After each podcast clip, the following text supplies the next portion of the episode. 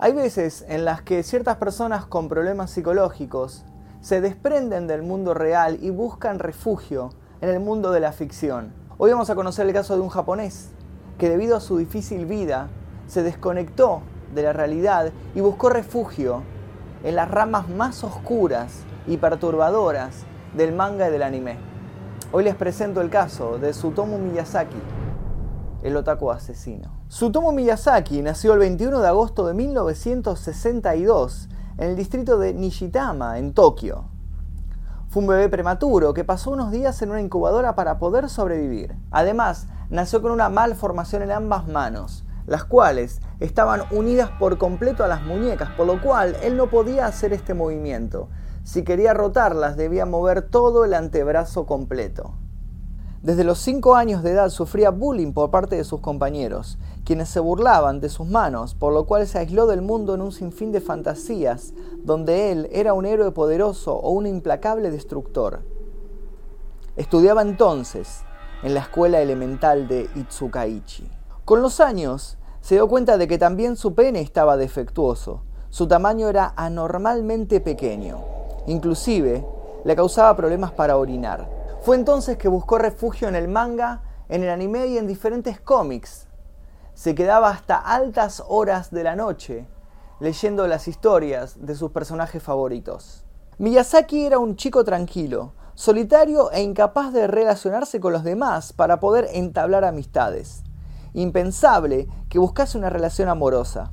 Solía escribir ensayos en donde expresaba sus deseos de llevar una vida normal. Sin embargo, siempre terminaba culpando a sus deformidades por no poder concretar esos deseos. Pese a sus limitaciones, era muy inteligente y llegó a alcanzar la calificación más alta entre los niños que presentaron el examen de ingreso a la escuela secundaria de Meidai Nakano. Durante tres años dedicó dos horas diarias al estudio.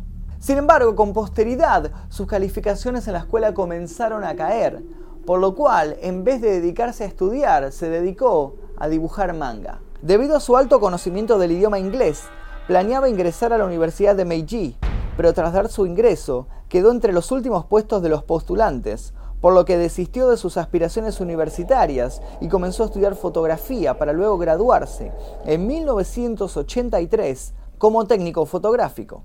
Esto le garantizó el ingreso como empleado de la imprenta de un amigo de su padre. A mediados de la década de 1980, Miyazaki se mudó a la casa de sus padres y compartió una habitación con su hermana mayor, cerca de la imprenta. La familia de Miyazaki era muy influyente en Itsukaichi y su padre era dueño de un periódico de distribución local. Miyazaki recibió de regalo por su graduación un automóvil. Tiempo después declararía que sus padres reemplazaban el amor por él por cosas materiales y que jamás escucharon sus problemas. También confesó que en esa época comenzó a contemplar la idea del suicidio. Era un joven de hábitos regulares. El día 10 de cada mes iba a la tienda donde vendían los nuevos números de sus cómics favoritos. Ese pequeño ritual era su mayor fuente de alegría. A veces intercambiaba videos con otros aficionados y frecuentaba asociaciones de coleccionistas o convenciones de otakus. En cuanto a sus relaciones familiares, sus dos hermanas menores lo rechazaban y se burlaban de él.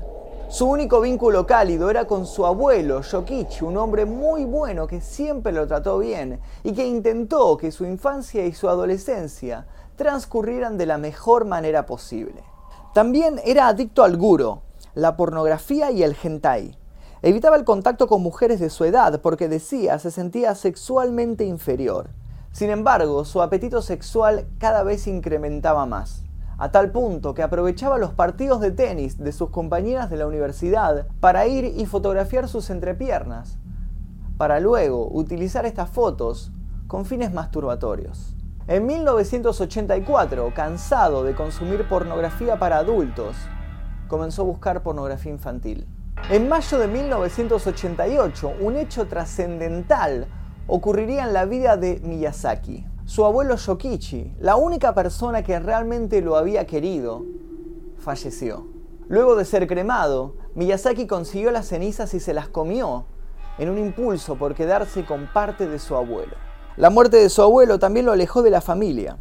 En un incidente, una de sus hermanas menores lo descubrió mientras la espiaba en la ducha cuando se bañaba, por lo que le gritó para que se fuera. Miyazaki montó en cólera y la atacó. También agredió a su madre, quien al enterarse de este incidente le rogó que pasara más tiempo trabajando que viendo anime. Poco antes de que su impulso homicida estallase, Miyazaki estranguló a un perro utilizando un alambre. También lanzó un gato a la corriente de un río y por último hirvió vivo a otro pequeño gato que encontró dentro de una caja. Miyazaki estaba a punto de cruzar la línea. Poco después de las 15 horas del 22 de agosto de 1988, la pequeña Mari Kono, de 4 años de edad, salió de su casa ubicada en el complejo de apartamentos Iruma en Saitama. Iba a jugar con una amiga.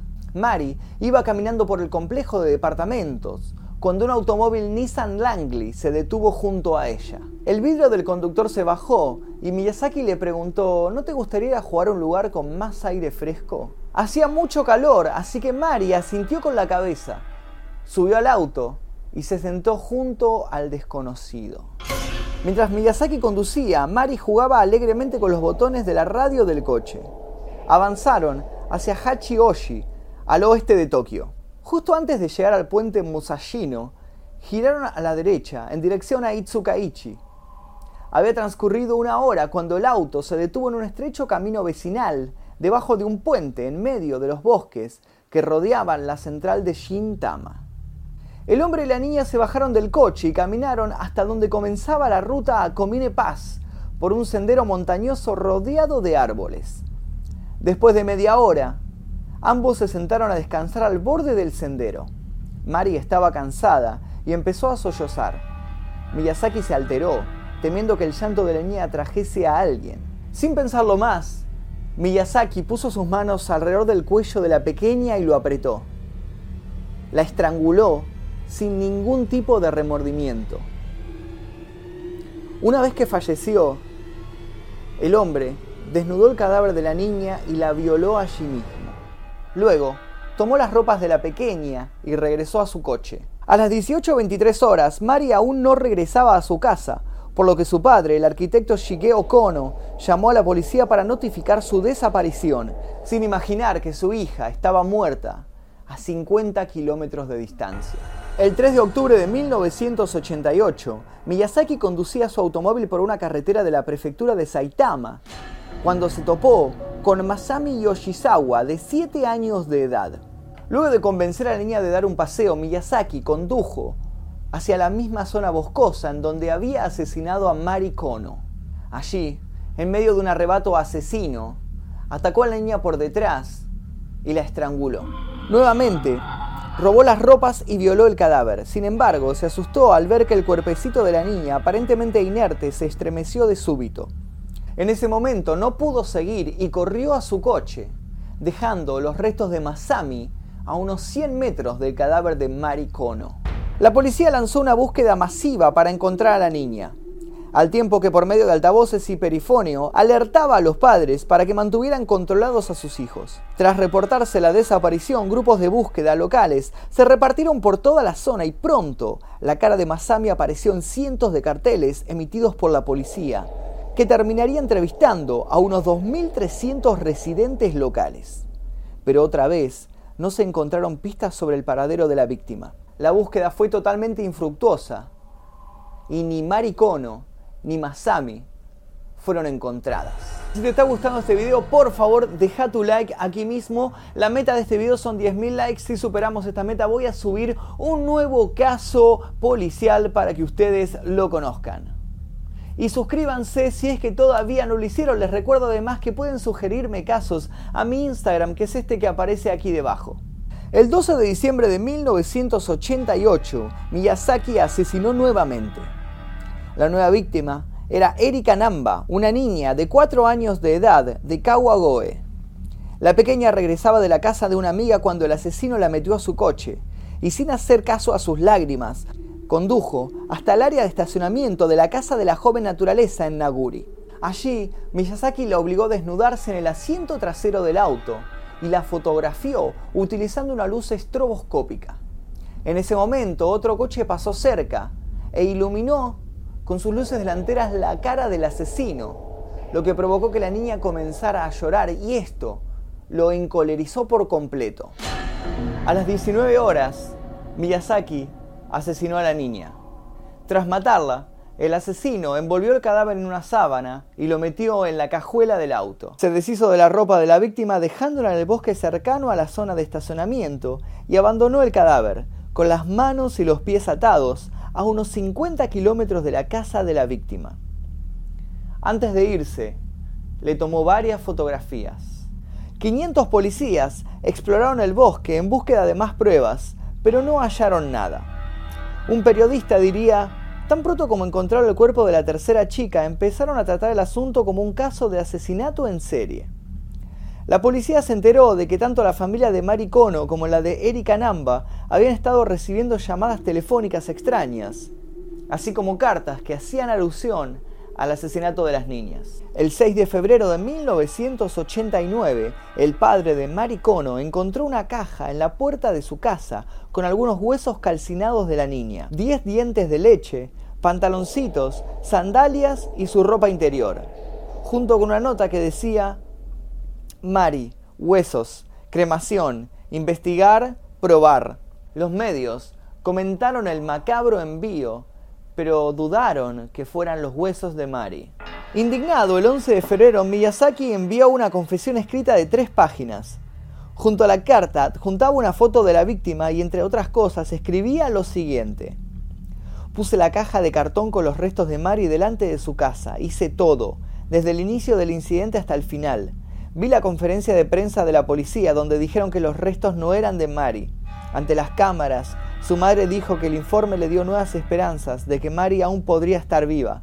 Supe entonces que tenía que escribir esta confesión para que la madre de Mari no siguiera esperando en vano. Lo repito, los restos son de Mari. Aseguraba que su propia hija había muerto tiempo atrás. Perdí a mi hija a la edad de 5 años en un accidente por culpa de mi negligencia. También se burlaba de la policía. La carta estaba firmada por Yuko Imada, nombre evidentemente ficticio que había sido elegido porque hacía juego de palabras con la frase ahora te lo diré, aunque literalmente significaba ahora tengo el valor. La confesión causó gran alboroto. Peritos en caligrafía examinaron la nota de confesión, pero no pudieron establecer el sexo del autor.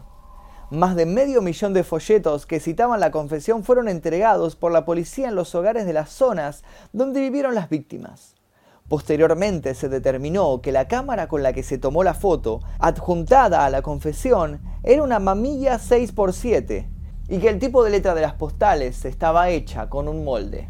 El 11 de marzo de 1989 se realizó el funeral de Mari con los restos que el asesino entregó. Allí, en plena ceremonia, su padre dijo, Mari no podrá descansar en paz. No han vuelto ni sus manos ni sus pies. Por favor, regrésenlos. Cuando los conos regresaron del sepelio, encontraron otra carta de Yuko Imada, en la que narraba, a manera de una especie de crónica forense, los cambios que había ido sufriendo el cadáver de Mari. Confesión. El cuerpo de la niña muy poco después de su muerte se puso rígido. Traté de mover sus manos, pero sus músculos no se movían. Luego, empezaron a aparecer marcas rojas en su piel. Más tarde, se puso muy blando y olía muy mal. Miyazaki seguiría perturbando a los padres de Mari Kono por mucho tiempo. En el verano de 1989, Miyazaki volvió a cometer un delito. El 1 de junio convenció a una niña de bajarse las bragas para poder fotografiarla, cerca de la escuela primaria Akijima. Pero cuando estaba en proceso de tomar las fotografías, unos vecinos fueron alertados y persiguieron a Miyazaki quien logró escapar. Pero su apetito sexual lo obligó a reincidir el 6 de junio de 1989. Esta vez fue un parque de Ariake, cerca de la bahía de Tokio. Allí encontró a Yako Nomoto, de 5 años de edad, a quien convenció de tomarse unas fotografías. Luego la obligó a subirse a su automóvil y condujo todo un tramo. Se estacionó a unos 800 metros y le entregó a la niña un palo de goma, pero esta, al ver las manos deformes del asesino, lanzó un comentario burlón que a Miyazaki le pareció muy ofensivo. Lleno de ira, decidió castigarla. Se puso unos guantes de vinilo y exclamó, esto es lo que sucede con las niñas que dicen este tipo de cosas. Acto seguido, la agarró por el cuello, la estranguló y habiéndola matado, pateó el cadáver por unos 5 minutos, tras los cuales se calmó y envolvió el cuerpo inerte en una sábana, poniéndolo después en la cajuela del coche. Luego de eso, Miyazaki fue más allá. Llevó el cuerpo a su departamento y luego de comprar una cámara nueva, fotografió el cuerpo en diferentes posiciones. Posteriormente y tras saciarse, ató las manos y pies del cadáver con cuerdas de nylon. La vistió con ropa de colegiala, la colocó sobre la cama y tomó más fotografías. Miyazaki pasó los siguientes dos días practicando necrofilia y filmándose. Cuando el olor de la putrefacción se hizo insoportable, Miyazaki le cortó la cabeza, las manos y los pies, dejando el torso en un baño público de un cementerio y la cabeza en una pradera. Luego, asó las manos en una parrilla en su patio trasero y comió parte de ellas. Bebió su sangre y arrojó el resto del cadáver en una pradera a 230 metros de su casa. Sin embargo, temiendo que la policía lograra encontrarlo, dos semanas después buscó los restos del cuerpo, los metió en una bolsa y los escondió en su cuarto, hasta que al fin se decidió a quemar toda evidencia de su crimen. La policía por fin encontró el torso que escondió en el cementerio y comenzó la cacería. Pero la compulsión homicida de Miyazaki, llegado a este punto, era imparable.